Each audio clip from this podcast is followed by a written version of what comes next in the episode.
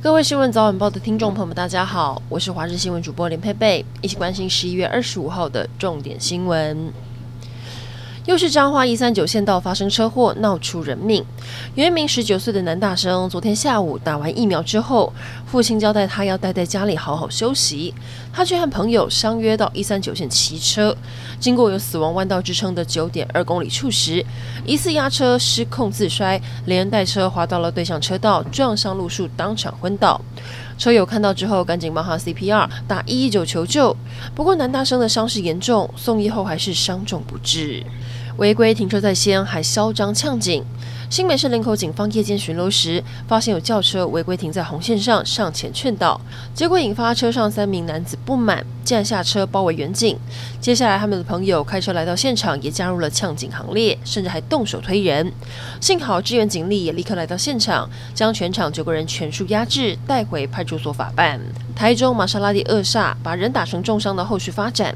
重伤的宋姓男大生，在经过两个星期的治疗，挺过命危，今天终于出院。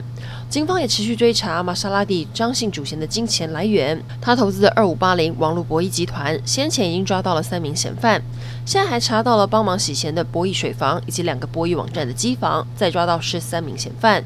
全部以赌博还有洗钱防治法等罪送办。尽管北韩极力隔绝人民与外界接触，但是仍难挡鱿鱼游戏的风潮。有一名北韩男子以随身碟走私引进鱿鱼游戏，结果遭到判处死刑，恐怖的程度直逼鱿鱼游戏。但除了走私，光看鱿鱼游戏也会被抓。最近有七名北韩的高中生被抓，购买影集的被判了无期徒刑，大好前程就因为看了一部韩剧没了。然而其他六人因为观看非法影集，也判处五年劳役。不服老的香港资深艺人谭咏麟今年七十一岁了，最近他被指控竟然跟小他四轮的女粉丝有特殊连结，关系匪浅。网络上出现了一名自称是悲伤牛肉面的男子。他爆料说自己的女友跟谭咏麟有暧昧，说他岁数小了谭咏麟四轮，怎么下得了手？对此，谭咏麟经纪公司紧急发声明否认。没有想到这名男子在继续泼网，他泼出了一个男子坐在床边穿裤子的背影，还说敢再声明一次我就锤一次。网友后来也从谭咏麟过去的穿着来比对，发现包含鞋子、蓝色腰带都是同一款。现在大家都在等谭咏麟本人出面回应。